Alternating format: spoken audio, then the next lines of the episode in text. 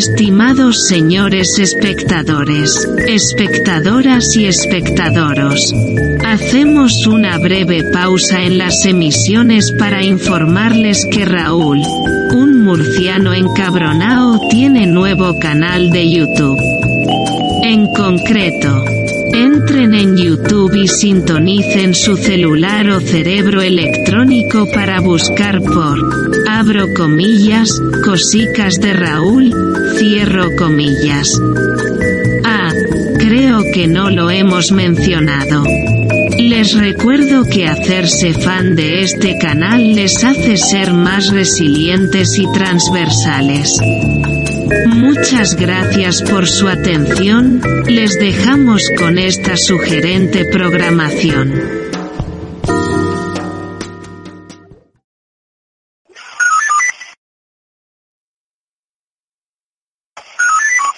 Bueno, yo sé que como presidente del gobierno, desde luego es historia de España Pedro Sánchez, el maniquí folios. Este sectario para mí es un, tipejo de la peor calaña vida y por haber. Siempre lo he dicho, es un chulo de mierda y un vividor espectacular. Le gusta el lujo y vivir como los millonarios eh, más eh, absolutamente repelentes que te pueda echar a la cara porque hay gente que tiene mucho dinero y es muy normal, muchísimo más que este, que no es millonario, es un, es un muñeco de trapo. Y está al frente de un gobierno de mierda, pero un gobierno de mierda a la vista está. Los grandes éxitos de este gobierno han sido expoliar España. Tan grande es el éxito de la Pedra que es capaz de coger 20 millones de euros, dárselos a una productora afín al Partido Socialista, con gente metida de Podemos, para hacerse una serie de él mismo grabada a base de pegarse viajes inútiles, los cinco viajes que ha hecho al foro de Davos. No creo que los cinco fuera para hablar contra cero personas. Entiendo que alguno de los viajes fue para grabar el viaje. Es capaz del Día de las Fuerzas Armadas retener dos vagones del AVE para fingir que está haciendo algo en el AVE. Un presidente del gobierno que está en funciones de presidente del gobierno se dedica a actuar en una serie sobre él mismo. Si llegase se la chupaba.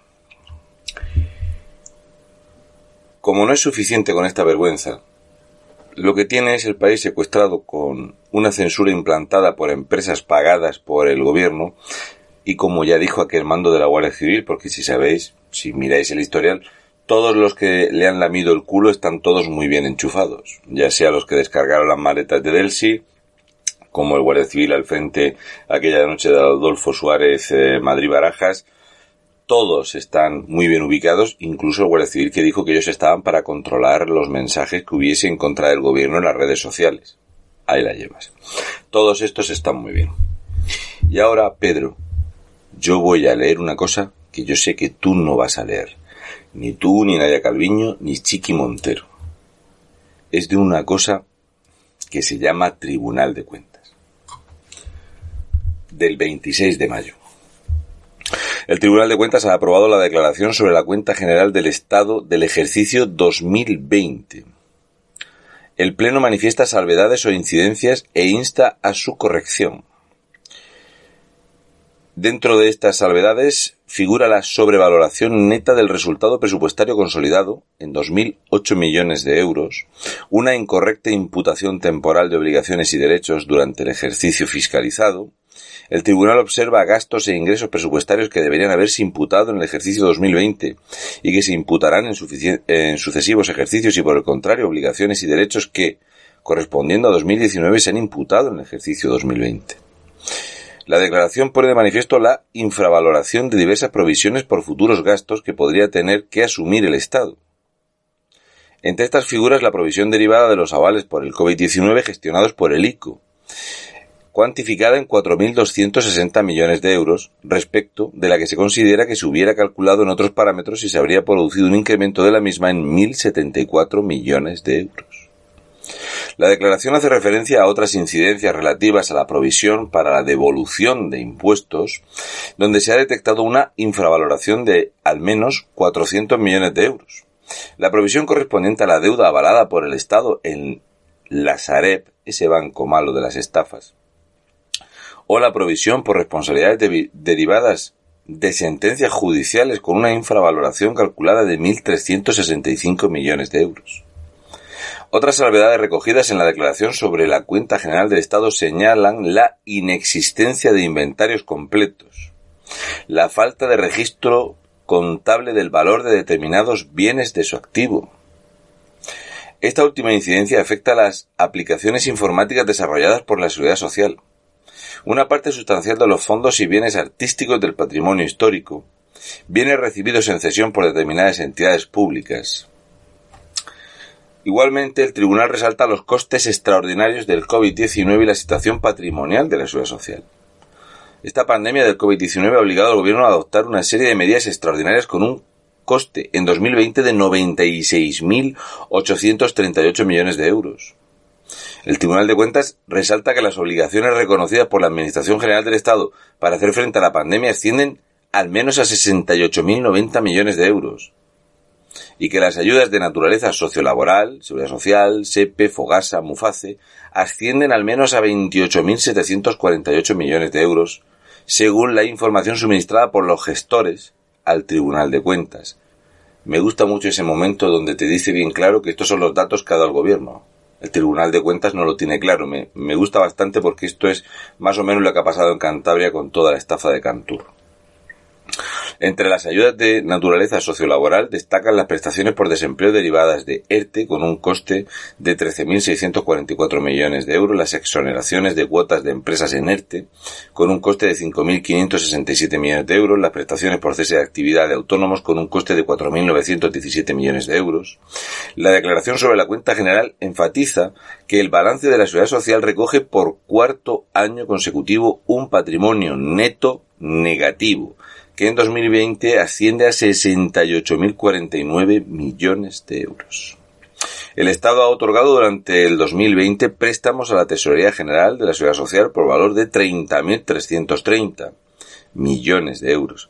El endeudamiento total asciende a 85.351 millones de euros, un 7,61% de la riqueza nacional.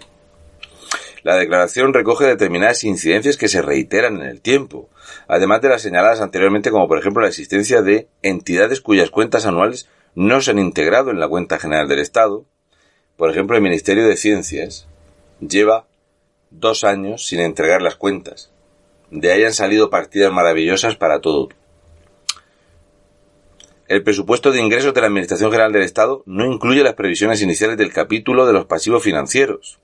Además, el Fondo de Reserva de la Seguridad Social continúa sin incluirse en el patrimonio neto de la Tesorería General de la Seguridad Social y la memoria de la cuenta general sigue sin recoger el balance de resultados y el informe de gestión previstos por la normativa presupuestaria. Y asimismo continúan las discrepancias entre la contabilidad de la Tesorería General de la Seguridad Social y la Administración General del Estado en saldos recíprocos de préstamos. O sea, el Gobierno tiene cifras que no coinciden de lo que se dan a lo que reciben. Son falsas. Actualmente la deuda de la seguridad social está en el límite de los 100.000 millones de euros. Y entonces mi pregunta es, Pedro, si está bien claro que no contabilizáis bien, que infravaloráis, que no acertáis en los presupuestos, que año tras año demostráis que tenéis una capacidad de gestión nula, que Nadia Calviño dice que ya se había acabado la inflación y vuelve a subir otra vez. ¿Esto lo vas a sacar en tu serie de Netflix o no lo vas a sacar en tu serie? En alguno de tus incontables viajes en el Falcon hinchándote a jamón de jabugo, ¿has pensado en lo que estás dejando en este país arruinado y descuartizado?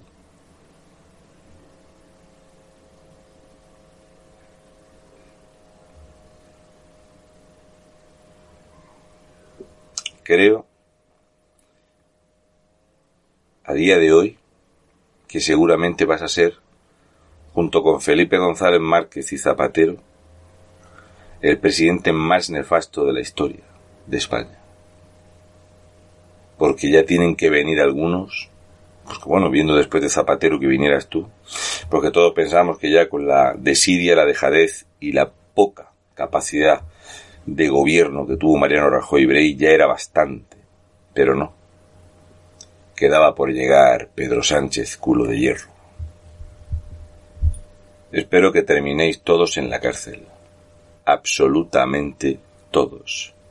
Por el expolio de la nación y por el robo a manos llenas del trabajo de los españoles.